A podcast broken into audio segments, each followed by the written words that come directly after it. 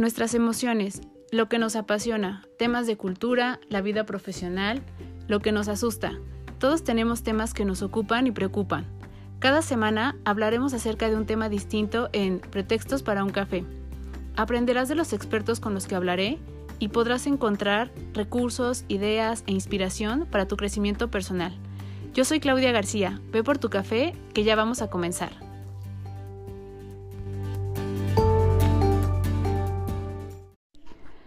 Hola a todos, bienvenidos a un episodio más de Pretextos para un café.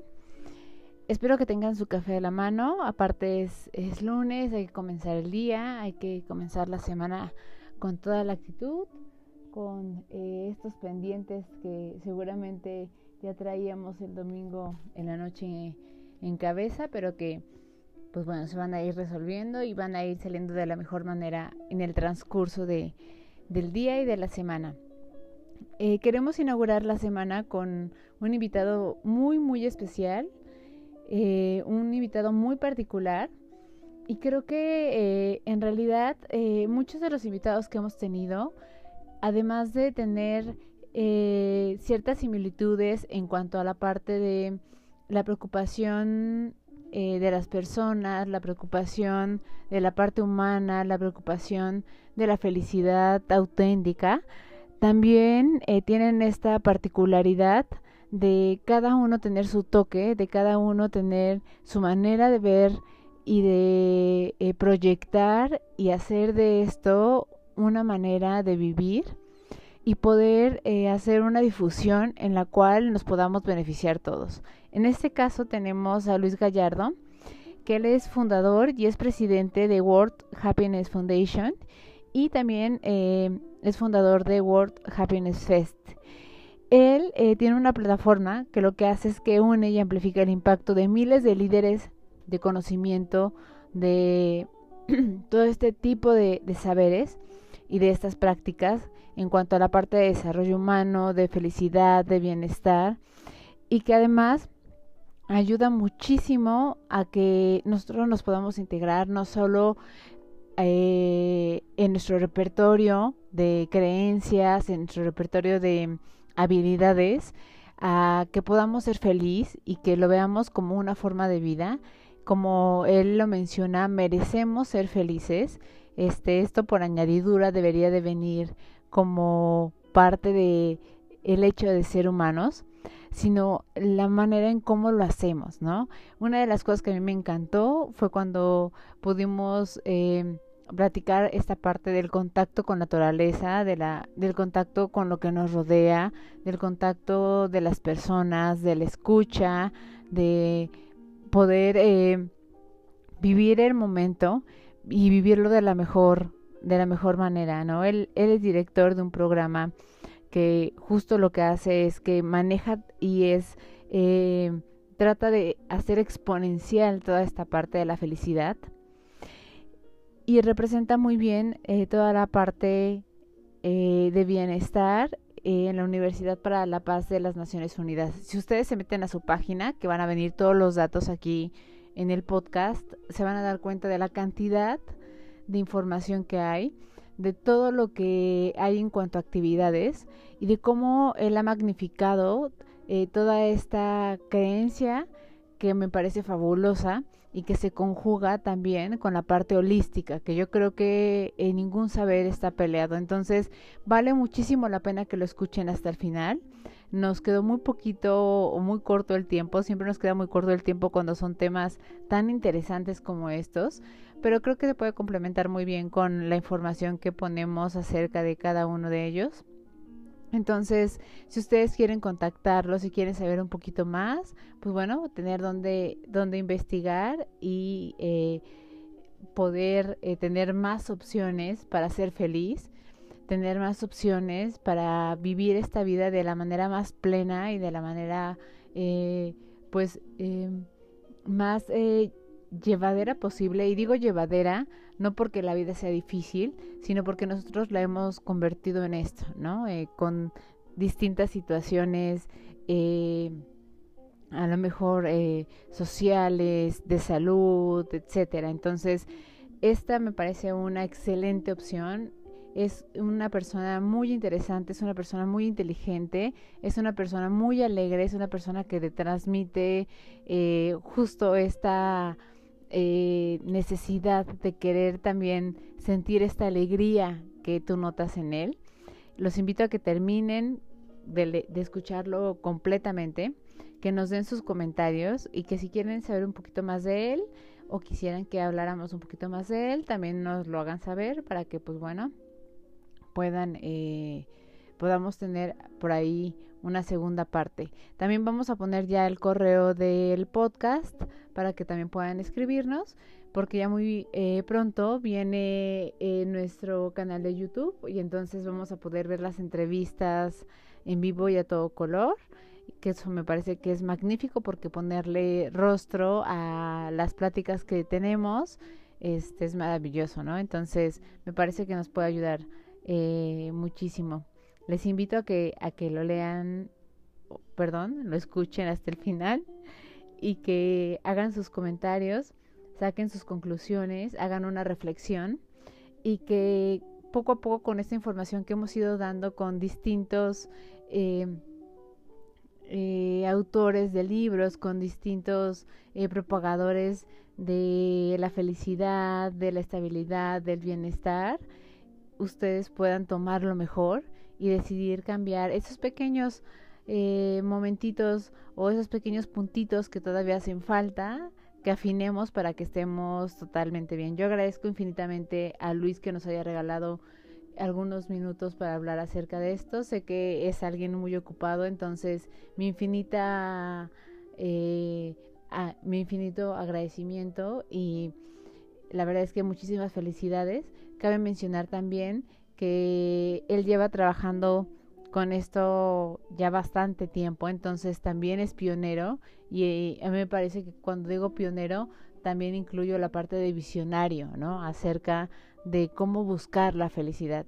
Este, como nosotros decíamos, esto viene hablándose de tiempo un poquito más eh, eh, para acá, ¿no? Tiene unos cuatro o cinco años que hemos incorporado esto en las organizaciones, en este, en nuestro estilo de vida, pero hay personas que han ido trabajándolo desde años y que han ido afinándolo y hoy es lo que hace que tengan una institución, una organización, una opción mucho más grande que ofrecernos. Muchísimas gracias Luis y pues bienvenidos, espero que lo disfruten y eh, los comentarios sean bienvenidos. Gracias. Muchas gracias Luis por, por, mi, bueno, por aceptar mi invitación, por estar aquí. Este, es increíble y ya hablaremos también de eso, ¿no? De las cosas buenas que tiene esta parte de la digitalización, ¿no? De podernos conectar de tan lejos en, este, en tiempo real.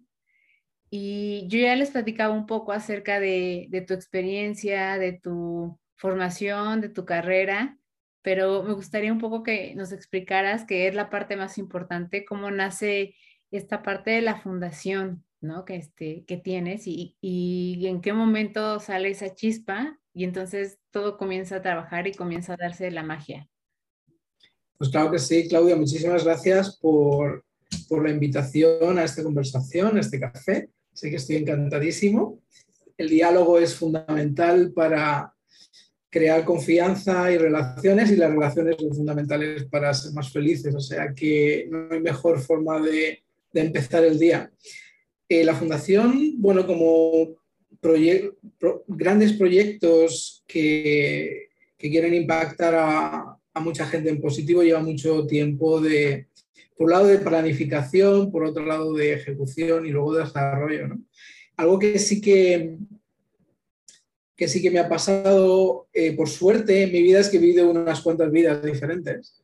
Y, y una vez sí que combiné dos vidas, la vida corporativa, la vida de, estar en una gran multinacional creando impacto por todo el mundo a nivel de consultoría y darme cuenta que el marco de desarrollo que tenemos ahora mismo en, la humanidad es un marco realmente focalizado eh, a la economía y, a la generación de materiales o de riqueza. ¿no? Entonces, sí que te das cuenta cuando estás a nivel, corporativo cómo es importante eh, crear productos, servicios que la gente pueda comprar, pero para poder tener un dinero que luego puedes usar. ¿no?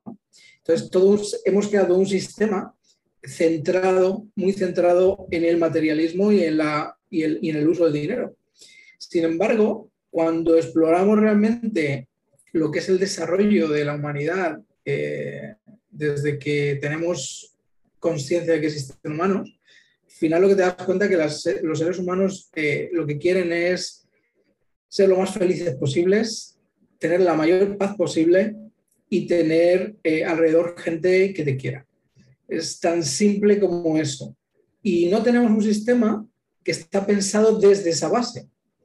Entonces un día sí que, eh, todavía me acuerdo, estando en el Foro Económico Mundial en Davos con tantos líderes del mundo entero, hablando de refugiados, de qué hacer con la crisis de refugiados. Eh, claro, cuando marcas la crisis de refugiados dentro de un sistema económico, y lo hemos visto con COVID también, eh, en este caso la, la justaposición entre salud y economía, es muy difícil tomar decisiones que realmente impacten en positivo a la mayoría de las personas, porque el aspecto económico nos condiciona. Entonces, estando ahí en Davos, había una reunión de refugiados y sí que me di cuenta que la conversación estaba totalmente condicionada por el dinero que se podía poner para ayudar a unos, a no ayudar a otros. Y sin embargo, al final lo que estamos hablando de seres humanos que lo que quieren es eso, ser un poco más felices. Entonces dije, necesitamos un nuevo marco, un nuevo marco de desarrollo, un nuevo marco de, de, diálogo y necesitamos crear ese sistema y esos, foros en los que podamos compartir. Y a partir de ahí empecé a darle vueltas a este concepto de nuevo sistema y se me ocurrió el concepto de capitalismo. Es un concepto basado en sistemas en el que el dinero y la riqueza no es el foco fundamental, sino la felicidad es el foco fundamental. Y decir, bueno, ¿cómo creamos un sistema en el que el mayor número de personas sea feliz? Nos vamos a un concepto de utilitarismo eh, que ya, que ya se, de, ese se ha hablado mucho, es una, una economía de la felicidad. Entonces me, me puse a investigar y había muchas corrientes, pero nada cuajado. Y ahí a partir de, de, ese momento puse mi gorro de estrategia y dije, bueno, ¿cómo podemos hacer esto estratégico para que impacte al mayor número de personas? Y sobre eso, y bajo la filosofía de este capitalismo, decir, bueno, ¿qué necesitamos? Pues necesitamos celebrar y a partir de ahí, junto con eh, Jamie Len, eh, empezamos a hacer un poco de lobby, creamos, y, Jamie sobre todo fue capaz de eh, con la ayuda de muchas personas, crear el Día Internacional de la Felicidad, que es el día 20 de marzo y ahora existe para el mundo entero y para siempre. Eh, se crearon las primeras resoluciones de Naciones Unidas, eh, una que hace celebrar el día, la otra anima a todos, los países, a todos los países e instituciones a crear nuevos procesos y programas de desarrollo. y a partir de ahí empezamos a crear eh, un concepto de fundación en el que diga, bueno, ¿cómo podemos crear eh, una institución que salvaguarde esas resoluciones, que invite al mundo a celebrar la felicidad como un derecho humano? Eh, ¿Qué tenemos que hacer? Pues un gran evento, foros, formación, y a partir de ahí, pues todo empezó poquito a poco a irse creando.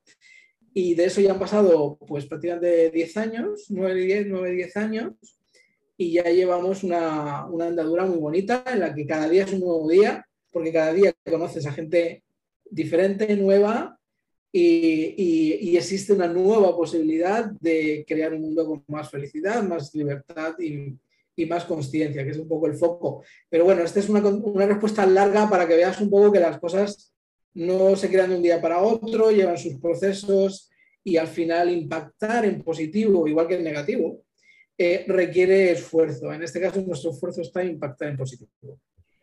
Oye, y justo como tú dices, requiere esfuerzo, ¿no? Requiere de creer de verdad en lo que estamos haciendo, o sea, en, en, este, en el proyecto.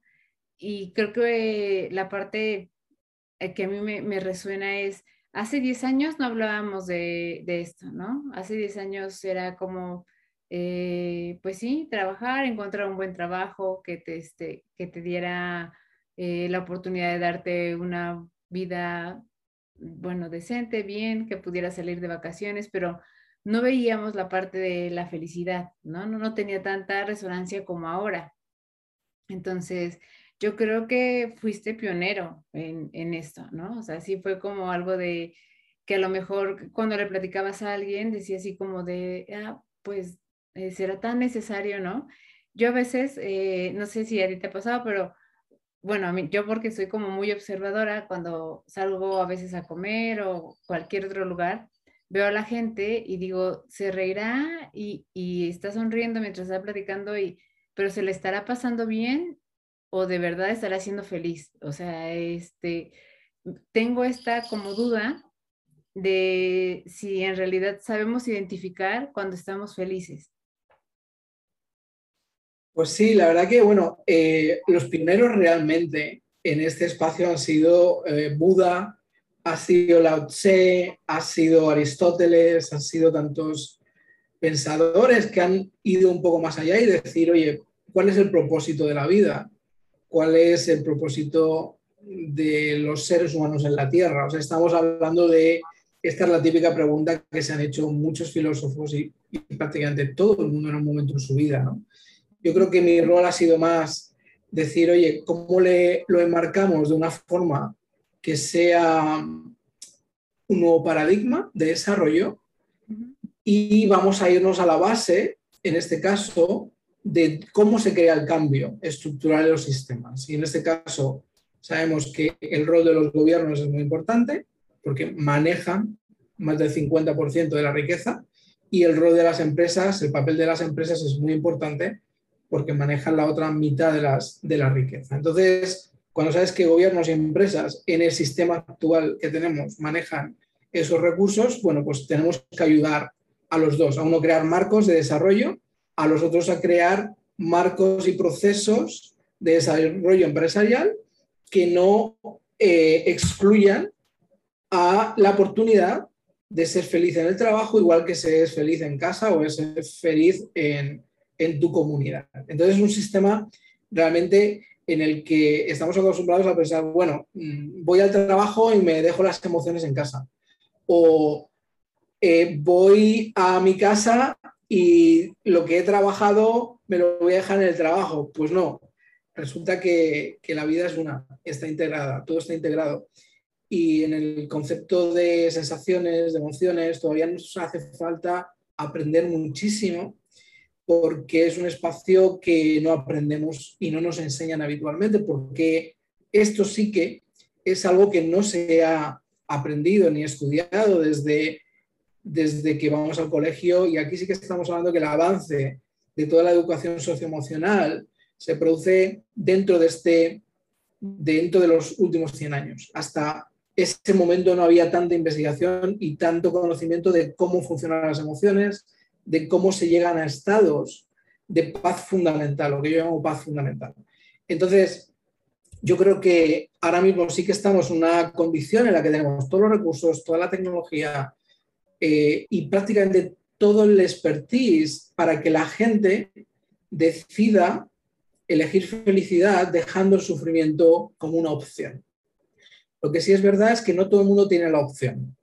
Entonces, a nosotros nos gusta decir, elige ser felicidad, pero sabemos que no todo el mundo puede elegir porque tienen barreras visibles o invisibles que les impiden tomar decisiones.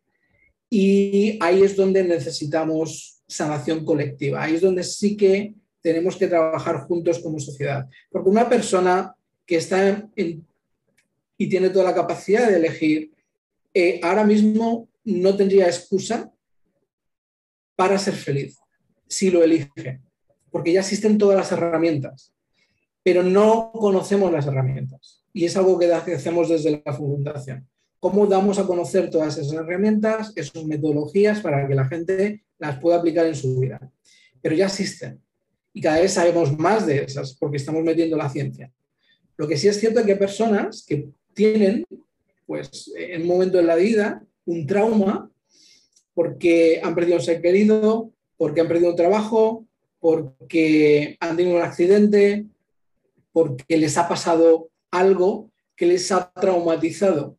Cuando la gente está traumatizada, no puede elegir libremente.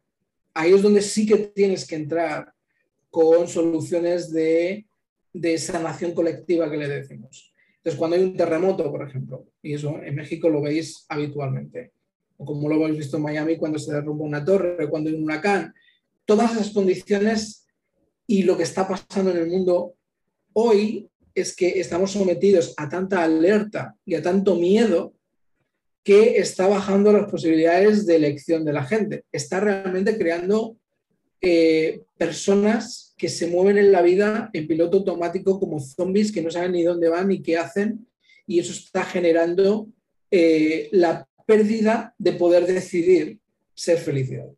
Entonces ahí es donde tenemos que entrar. Tenemos que entrar a relajar, a crear un concepto de esa paz, de ese equilibrio que nos ayuden a todos a poder tomar decisiones. Una vez que estamos bien, no hay excusas. Si no estamos bien, sí que hay que echar una mano para que la gente esté mejor. Sí, ahorita, justo que ahorita que mencionabas esta parte, eh, yo creo que, y, muy lamentablemente, tomamos muchas decisiones a partir del miedo. Eh, es como la emoción que más, que más eh, está presente cuando tomamos una decisión. O sea, desde cambiarnos de trabajo, este, comprar una casa, elegir una pareja, viene desde el miedo, siempre así como de no me vaya a pasar esto o no vaya a ser una mala persona, o no, en, lugar de tomarlo desde la parte de eh, pensando que, puede pasar lo contrario, ¿no? Que, estamos tomando la decisión justo porque creemos que es lo contrario, que es la parte de la felicidad. Y eh, yo sí creo en esta parte de de no sé si, si llamarlo, si está bien llamarlo así, pero de visualizarnos en, una, de una manera positiva. O sea, hay veces que no conocemos ni siquiera qué es lo que sentimos, ¿no? Eh, no podemos describir lo que sentimos. Hay gente que confunde, confunde, perdón, este, mucho la tristeza con el enojo. Entonces cree que está molesta y en realidad dentro hay una tristeza muy grande. Entonces, comenzando por ahí, este, uno se puede dar cuenta de, chin, nos falta muchísimo por trabajar con nosotros, porque ni siquiera somos capaces de este, nombrar lo que nosotros sentimos, ¿no? Totalmente de acuerdo. Yo creo que existe todavía esa falta de cultura de, lo que son las emociones, de cómo se trabajan, de cuál es la conexión física con la parte más espiritual y más emocional. Eh, incluso la medicina está muy centrada en aislar eh, los problemas, entenderlos y luego poner el protocolo que se ha decidido sin saber en el momento en el que está viviendo esa persona. yo creo que eh, hemos evolucionado aprendiendo de errores y yo creo que estamos todavía en una, en una fase de la evolución en la que eh, cometemos muchos errores porque no sabemos cuál es la solución, estamos aprendiendo de ello. Antes, eh, hace menos de 50 años, no sabíamos que había mínimo un mapa de emociones de más de 300 identificadas con distintos nombres. Lo que tú decías de la tristeza o el enojo, de no poder diferenciarlo. Bueno, si ya nos metemos en, en las variaciones de enojo, eh, tenemos unas intensidades que nos llevan a pues, todas, las, todas las posibilidades que quieran, más de 50. Entonces, existe, por un lado, falta de entendimiento y de cultura, al final es el gran error y el gran reto de la humanidad, como salimos del concepto de ignorancia o de no conocer para poder solventarlo, y ahí estamos. Pero por otro lado hay que ser optimistas porque eh, para, para mí yo creo que de la forma que entiendo la vida, es, una especie de, lugar de juego, ¿no? Es, como llevar a los niños al parque a jugar. Eh, unos se caen, otros se levantan, eh, otros se lo están pasando bien todo el día, otros se aíslan. Esa es la vida, ¿no? Estamos, estamos viviendo todo el día en, en aprendizaje y lo que sí que es muy importante en un momento de la vida es dar con guías, con maestros que nos abren la perspectiva y nos dan herramientas que de otra forma tendríamos que encontrar a nosotros solos. Por eso te decía que ahora mismo tenemos todos los recursos eh, necesarios como para realmente decidirse felicidad.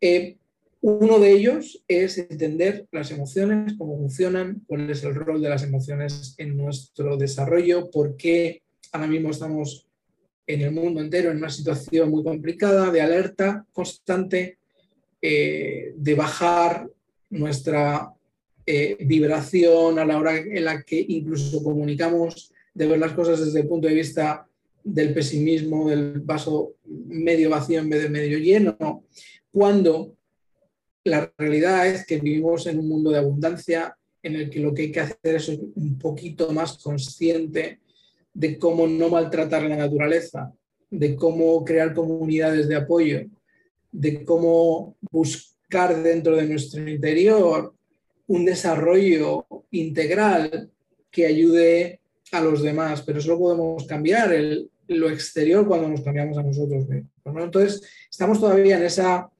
en esa andadura como, humanidad que va a llevar el tiempo que lleve, unos lo verán, otros no lo verán, eh, pero sí que es importante que sepamos que vivimos en un mundo con abundancia absoluta.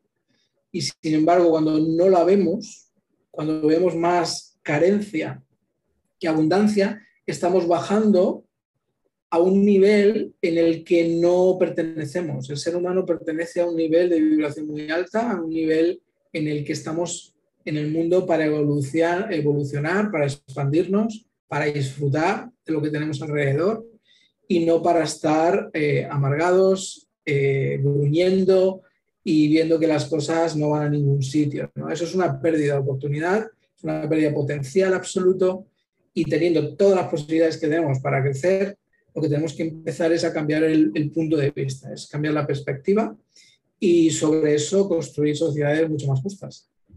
Sí, sí, sí. Y al final, lo que yo siempre digo es, eh, pues vivimos en sociedad, ¿no? Y entonces todo lo que mueve este, repercute a, nos repercute a todos, ¿no? Pero hay que empezar por uno mismo. Yo, yo por ejemplo, hay, hay algo que, este, que descubrí que no, no pensé que fuera así. Yo he comenzado a hacer senderismo y entonces mucha gente me pregunta de, bueno, y llegas al punto y luego, como, ¿qué, qué hacen? ¿No? Y es de, pues estás, en realidad estás muy poco tiempo porque te puede este, llevar eh, tres horas subir, cuatro horas subir y, y llegas al punto o llegas a la cascada y estás poquito tiempo y hay que volver a hacer el camino de regreso. Y entonces te dicen como de, ¿cuál es el punto de estar ahí? O sea, de, llegar y estar tan poco tiempo. Y entonces, este, justo yo les decía, es el camino, ¿no? O sea, caminas y ves cosas que no vas a encontrar en ningún otro lado, ¿no? Y que dices, lo tengo aquí, o sea, lo tengo a dos horas de mi casa, este, lo estoy compartiendo, estoy conociendo hasta incluso mis miedos, ¿no? Este, de, de cuando ando andas por, sitios que no conoces, que no sabes pisar o no sabes caminar por ahí, que te tienes que apoyar del grupo, porque necesitas apoyarte del grupo también. Y entonces, eh, cuando estás ahí, la sensación de, ah, lo logramos, porque si hay momentos de cansancio, hay momentos que ya no, sientes que ya no puedes y entonces te animan y te dicen, este, un poquito más y, demás, o sea, la satisfacción es muy grande y entonces yo sí creo que, necesitamos conectarnos más con eso, porque nos permite más conocer no solo como todo lo que hay, sino conocernos en, otros ambientes que mucha gente no se, no se conoce y que no se va a conocer y que eh, lamentablemente no hacemos eh, o no damos ese ejemplo a las generaciones que vienen, ¿no? De tener este, estos, este tipo de contacto y, de conocer eh, otro tipo de manera de interactuar con las personas desde otros ejercicios, ¿no? Que, que este es muy bonito, que es la, la, naturaleza. Y la verdad es que no es nada fácil, pero te da satisfacciones este, muy grandes. O sea, cuando uno va caminando y dices, ya escucho, ¿no? El río, o ya se empieza a escuchar la cascada, o sea, te empieza a sensibilizar, a, a poner los sentidos en, otro, este, en otra sintonía, este, a las mismas manos, cuando te agarras de las piedras y demás, esas sensaciones no las tienes todos los días. Entonces, yo sí creo que, que es conectarnos como con, es con, no como, es conectarnos con todo. Y a mí me llama mucho la atención cuando tú mencionabas la parte de la educación holística, ¿no? Este, hay veces que la gente piensa que cuando decimos la palabra holístico es como de, ah, ya me va a empezar a adoctrinar, ¿no? me va a empezar a decir qué tal y demás. Pero yo sí creo en esta parte de la energía, o sea, yo sí creo que, que llamas y, y, que solita se va, te vas encontrando en el camino a personas que van vibrando como tú. O sea, yo lo he vivido, ¿no? Cuando estás, eh, no sé, por ejemplo, emprendiendo, de repente te encuentras a personas que están pasando por procesos similares, este, a personas que están, este, cuando es lo contrario, a personas siempre con carencias. Entonces, yo sí creo que esta parte de la energía, sea donde estemos, incluso estando lejos nosotros, este, seguramente se da. Pues sí, la verdad que, eh, o sea, el tema de la naturaleza, para empezar por ahí, eh, está más que demostrado. Eh, y esto es lo bueno que está pasando últimamente, en los últimos años, es que hay mucha ciencia que está probando cosas pues, que antes eran más de intuición. ¿no? Cuando la intuición debería ser nuestro sentido más evolucionado, bueno, parece que sí, ahora si no lo ha probado la ciencia, no existe. ¿no? Pero, por ejemplo, sí que ha probado la ciencia incluso se prescribe, en Alemania se prescribe los baños de la naturaleza. Eh, es, vete a dar un baño a la naturaleza y vete un día al bosque y estar en el bosque, abraza árboles, estate dentro de la naturaleza, eso te va a eh, generar un estado de bienestar. Eh, ya se prescribe hasta médicamente. Pero por otro lado, parece mentira que se tenga que prescribir, porque el ser humano, igual que todos los seres vivos, somos energía. O sea, aunque nos toquemos la piel, eh, parece mentira, pero esa piel es energía. Y eso no, hace falta, o sea, uno se lo puede creer o no, pero, pero ese es el concepto de creencia limitante. Y es, me creo o no me creo algo. En el momento que creo algo ya lo limito. Por eso mi consejo es que no nos creamos nada y que tengamos las menos creencias posibles. Porque si en un momento determinado tú te mentalizas, crees que vas a hacer algo y te vas a focalizar para hacerlo, pero eso puede también ser tu esclavitud. Porque en el momento que te apegas a una creencia, eres esa creencia. Y en ese momento te has limitado a no ser que seas lo suficientemente inteligente para despegarte de esa creencia cuando ya no te es útil. Entonces, esto es muy importante. La naturaleza está más que demostrado que nos ayuda a entrar en un equilibrio. La naturaleza es equilibrio, siempre tiende al equilibrio. Y la naturaleza y el planeta existiría independientemente de que los seres humanos estemos en él o no. Entonces, si empezamos por ahí, ¿cuál es el rol de los seres humanos en el mundo? Por ejemplo, algo que se ha descubierto es el rol de las abejas. Las abejas son fundamentales para que exista la vida en el planeta. O incluso el fungi, lo que hay debajo de la tierra, debajo de la interconexión eh, de todas las raíces y toda la materia, o la fascia en el cuerpo, que es todo el sistema muscular interconectado desde eh, el pelo y debajo del pelo hasta los dedos de los pies, todo es un sistema muscular interconectado. Vivimos en sistemas interconectados y nosotros, los seres humanos, somos naturaleza. Entonces, salirnos y pensar, no, hago senderismo para qué? Pues para estar en la naturaleza, básicamente, tan básico. Pero luego, además, si encima vas con un grupo, ahí es donde va a haber la transformación en positivo. Justo la semana pasada he tenido un retiro con cuidadores, que son personas que están cuidando a un ser querido que tiene una discapacidad y en un momento determinado lo único que hacen en su vida es cuidar a esa persona.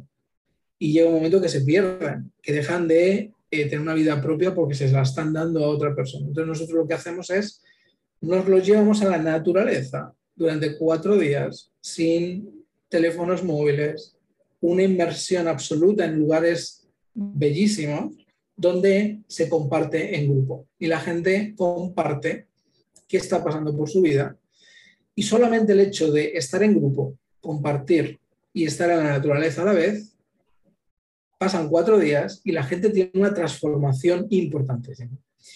Eh, eso es combinar el poder de la transformación en grupo dentro de nuestro espacio natural que es la naturaleza. Las ciudades no son lo natural, lo, natural es vivir eh, en la naturaleza, ya sea una montaña, un río, el mar, eso es lo que es natural para el ser humano. Entonces, ¿qué ha pasado? Que cada vez nos aislamos más, cada vez construimos o construimos más, extraemos los recursos de la naturaleza y destrozamos lo que tenemos a nuestro alrededor ser humano se ha convertido en un depredador de nuestro propio ecosistema.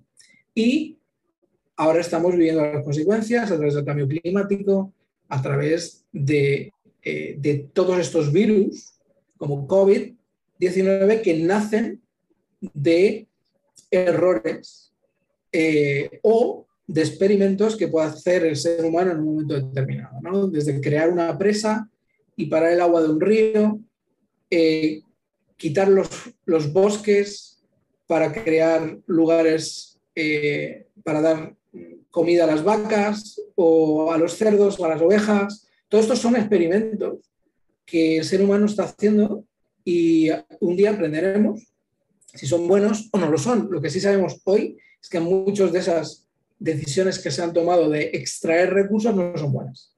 Echar plástico al mar. A quien se le ocurriera eso, pues no pensó de las consecuencias que tenían para acabar con la vida marina. Eh, entonces, ahora estamos aprendiendo a decir, bueno, hemos destrozado mucho, ¿cómo lo reparamos? Pero eso es la naturaleza. Y luego, cuando nos vamos a un sistema de comunidades, esto sí que es la verdadera oportunidad para sanación, porque el cambio, y esto es otra investigación, se ha demostrado que el cambio pasa en grupos, entre 8 y 12 personas. Si alguien quiere realmente cambiar algo, tiene que estar en un grupo. Tú puedes intentarlo y lo vas a hacer poco a poco, te va a llevar muchísimo tiempo, muchísimo esfuerzo, que si compartes con un grupo entre 8 y 12 personas, ese cambio va a, va a ser realmente trascendental. Ese cambio lleva entre 21 o 40 días crear un hábito y a partir de ahí, con nuevos hábitos, puedes emprender nuevas oportunidades. Pero en este caso, naturaleza y comunidad son críticos para crear eh, equilibrio y para crear eh, comunidades que se puedan desarrollar y nos ayuden también a nosotros a poder eh, florecer o sacar el máximo potencial. Sí, sí, sí. Y la parte de, las creencias que nos limitan, ¿no? tenemos muchas creencias que la verdad es que, no, o sea, desde chiquitos nacemos con ellas y, yo no sé si, no sé si nacemos o, más bien nos las van metiendo y, y de verdad nos vamos desarrollando junto con ellas y las vamos fortaleciendo algunas más que a otras, pero tenemos creencias que este, no nos permiten incluso esta parte de, ser felices. O sea, el, yo veo mucho la parte de la culpa, ¿no? La, gente tiene mucha culpa, la gente se genera mucha culpa, este, la gente ve mucho el error en sí mismo y en los, y en los demás.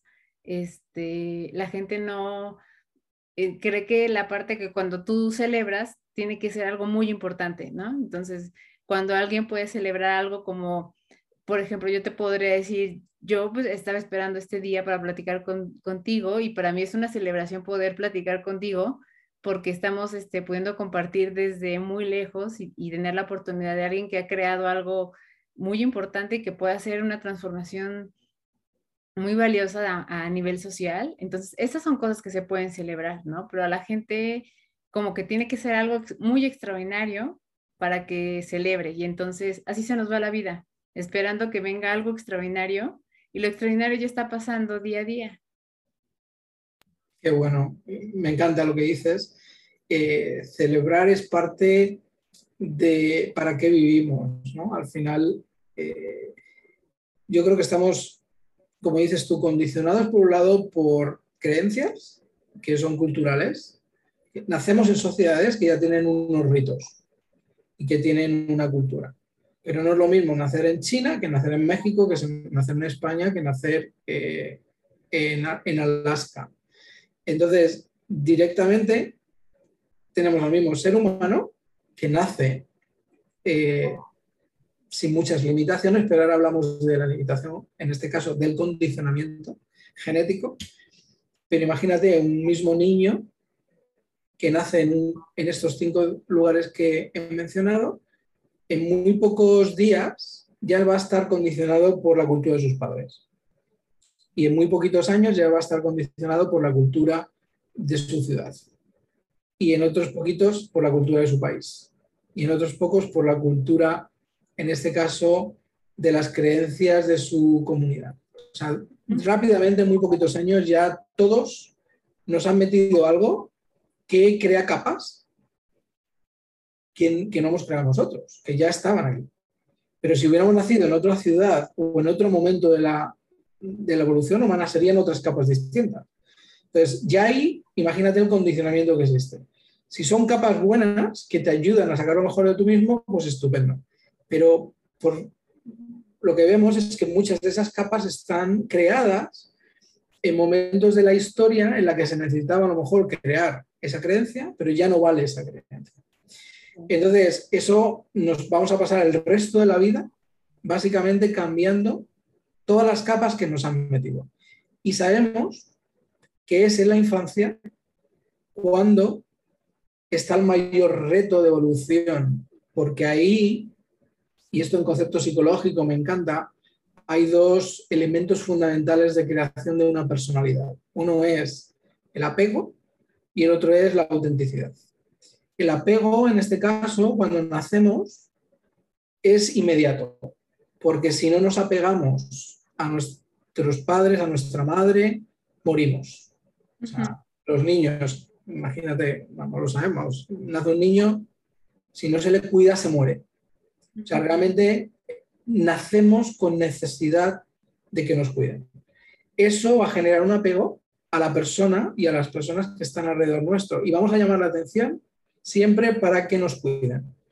Poco a poco, si ese apego se va condicionando, vamos a perder esa posibilidad de autenticidad con la que también nacemos.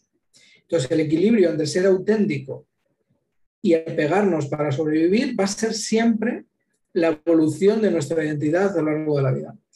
Si el apego condiciona nuestra autenticidad, directamente en muy poquitos años vamos a estar condicionados a la hora de ser auténticos. No vamos a saber realmente cuál es nuestra autenticidad. Y si hemos nacido en una familia estable que nos abre las posibilidades de hacer muchas cosas, fenomenal, pero si hemos nacido en una familia en la que mi padre me pega, hay abusos, hay adicciones, todo eso va a condicionar y va a crear una herida y va a activar una herida que nos va a durar durante toda la vida. Y al final vamos a llegar a un momento en la vida en el que nos vamos a sentir mal, no sabemos por qué, y realmente está condicionado por las heridas que activamos cuando éramos pequeños y cuando éramos niños. O sea, imagínate hasta qué punto es importante las capas y las creencias que le podemos poner a nuestros propios hijos. La segunda es muy importante es que nacemos con una carga genética que nos va a condicionar también mucho de lo que hacemos en la vida. La carga genética se activa por el, por el entorno. Esto es lo que llama la epigenética. Dependiendo de dónde estamos, va a haber genes que se van a activar o que no se van a activar. Eh, todo se hace por el entorno y por nuestro comportamiento. Esto es algo que hemos aprendido en la ciencia de la felicidad y del bienestar. Nuestro comportamiento cambia los genes en vida. Esos genes después se van a transmitir a otras generaciones, igual que nos los han transmitido a nosotros. ¿Qué quiere decir? Que nuestra transgeneración, nuestros ancestros y lo que hayan vivido, nos lo hemos traído a nuestra propia vida.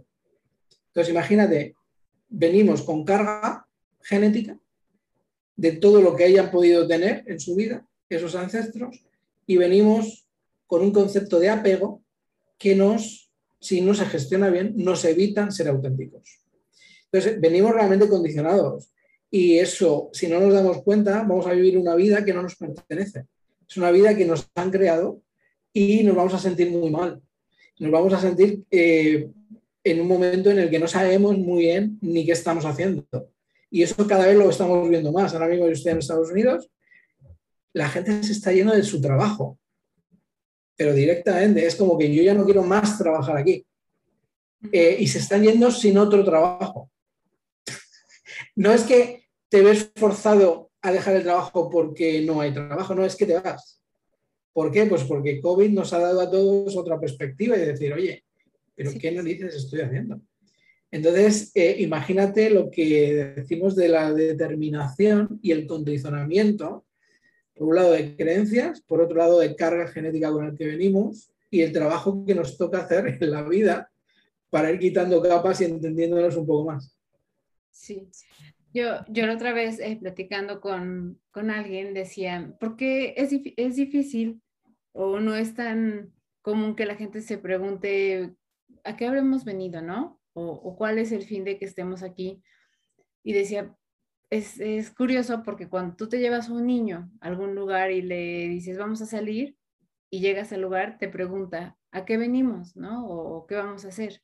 Entonces, es normal, es su curiosidad y quiere saber qué, qué es lo que va a suceder o, o, este, o qué va a hacer él ahí, ¿no? Entonces decía, ¿por qué nosotros no, no, no, no nos lo preguntamos? O sea, porque pasa el tiempo y no nos preguntamos eh, o nos, nos, volvemos más conscientes justo este, con esa pregunta de, de, de, ¿para qué estaré aquí? ¿No? O sea, ¿para qué? ¿Cuál será ese motivo por el cual esté aquí? O sea, tendré que, que respondérmelo. Y muchos sí lo encuentran y, y se encuentran, bueno, y, y, justo pasa esto de, de, ah, voy a hacer un emprendimiento, voy a hacer tal, voy a hacer lo que me haga feliz, lo que me haga despertarme todos los días sin quejarme, sin tener que este, pasarla mal, llevarme esa, ese malestar a, mi casa y entonces, este, pues llevar una vida que no me gusta, ¿no? Entonces yo creo que eso justo es lo que ha pasado como con la pandemia, que, que de repente es de, no tengo la necesidad de, de pasar malos momentos, ¿no? Porque el trabajo es un medio para tener dinero para la vida que yo quiero tener, pero no es este, el trabajo no es mi vida, ¿no? Y nos dimos cuenta este, cuando estuvimos en casa, o sea, lamentablemente no nos dábamos cuenta que trabajábamos muchísimo y que creíamos que eso era lo normal y que era la vida y que éramos productivos y que entonces e, era como el éxito, ¿no? Entonces yo creo que, yo me imagino que, digo, el éxito es distinto para todos, pero yo creo que definitivamente no tiene que ver, digo, se necesita el dinero para comer, para ciertas cosas, pero el éxito como tal no tiene que ver con algo costoso, con algo que te... no está en, la parte superficial, ¿no? No está en eso. Porque cuando alguien eh, de tu familia fallece, te das cuenta que, pues bueno, el, carro, ¿no? El, el supercarro que tienes, el tal, pues no te regresó a la persona, no hizo que, que se quedara.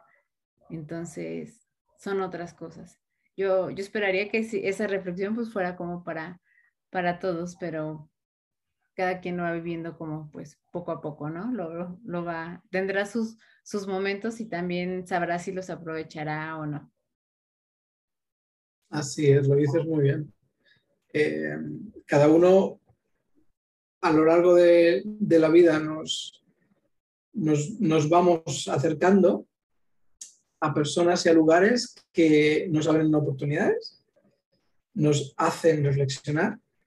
Y yo, por suerte, en los últimos años eh, he tenido la suerte de, hablar y de estar muchas horas con personas que, tienen, que han llegado a un estado de lo que se llama un poco en la iluminación o saber no solamente qué pasa, y por qué pasa, sino para qué pasa.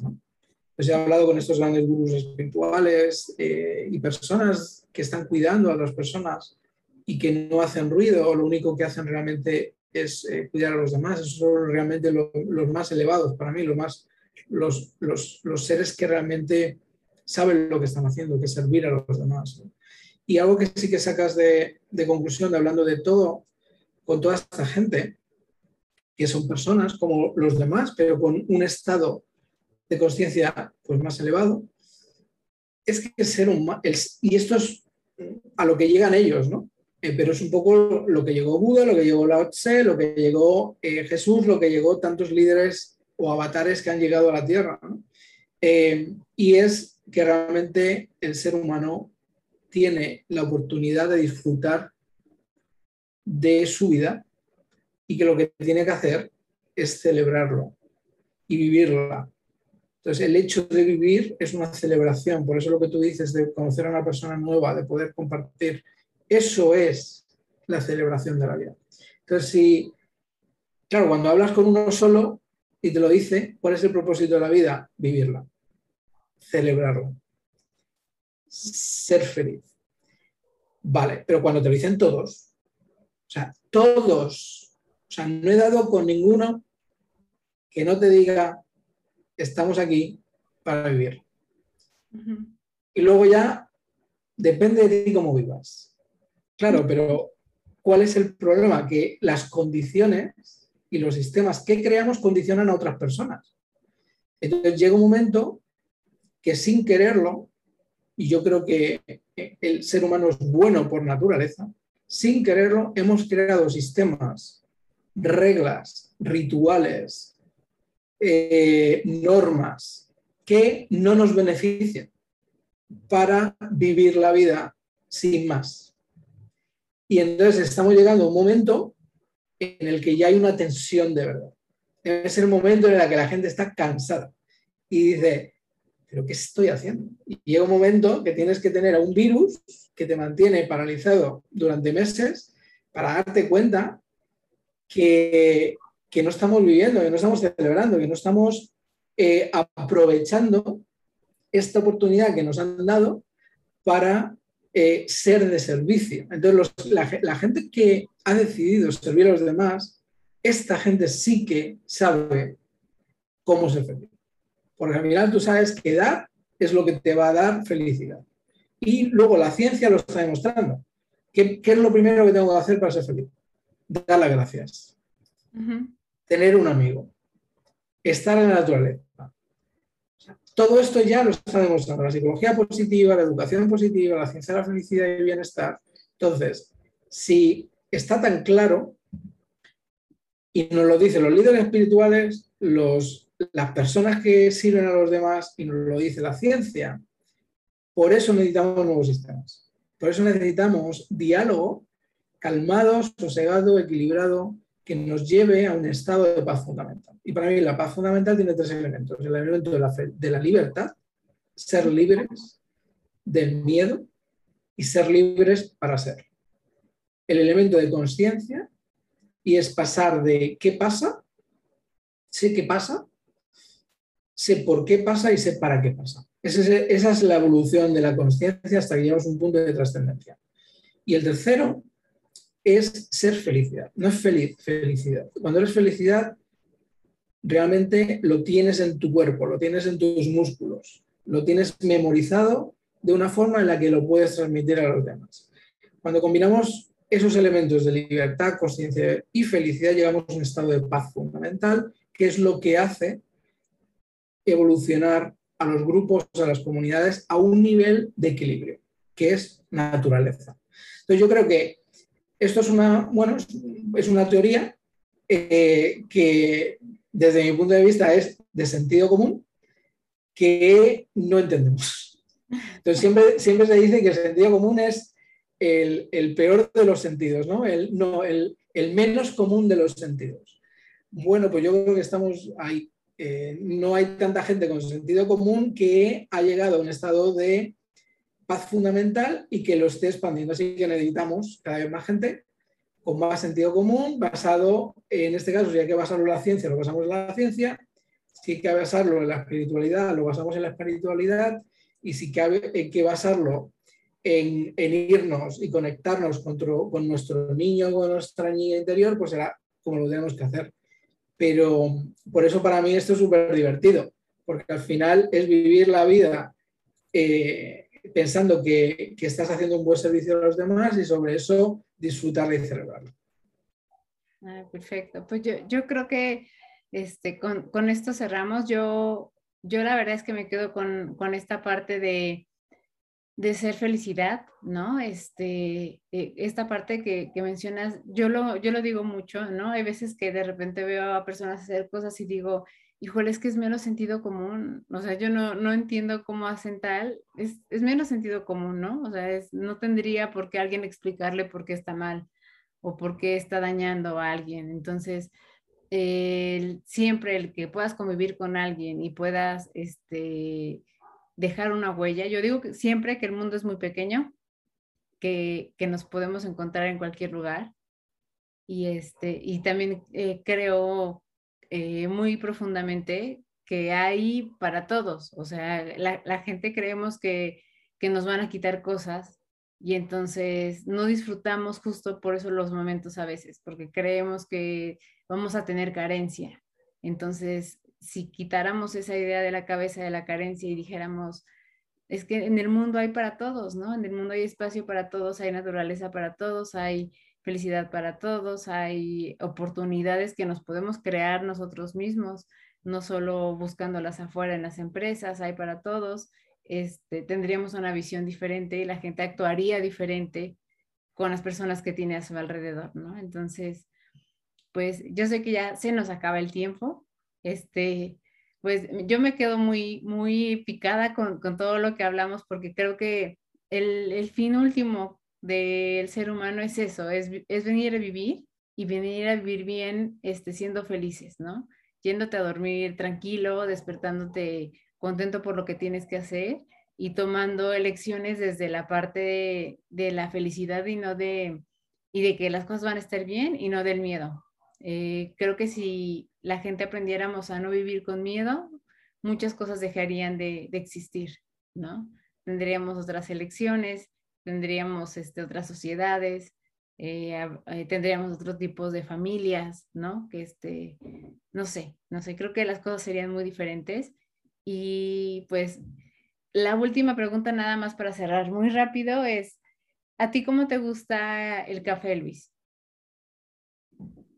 Eh, qué bueno, pues la verdad que me gusta probar distintos tipos de café. Eh, me gusta el espresso, me gusta la colada, que es más, es más cubana, el, el cappuccino, café con leche. La verdad que me gusta de, de muchos tipos. Ok, pues eso está bien. Digo, eh, lo preguntamos por el, tema, ¿no? Por el título del podcast.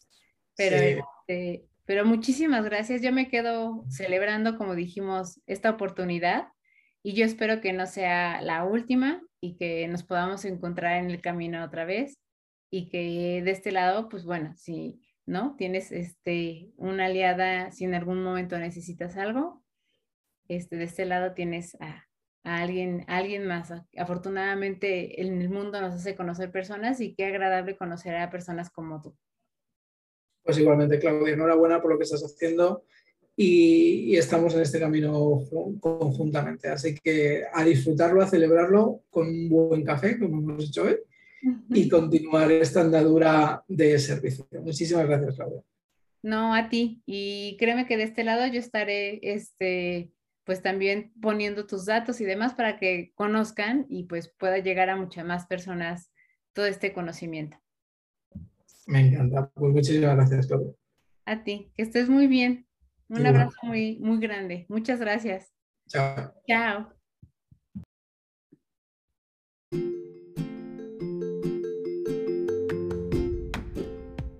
Muchas gracias por estar aquí. Nos escuchamos en el próximo episodio con un pretexto más para hablar de otro tema.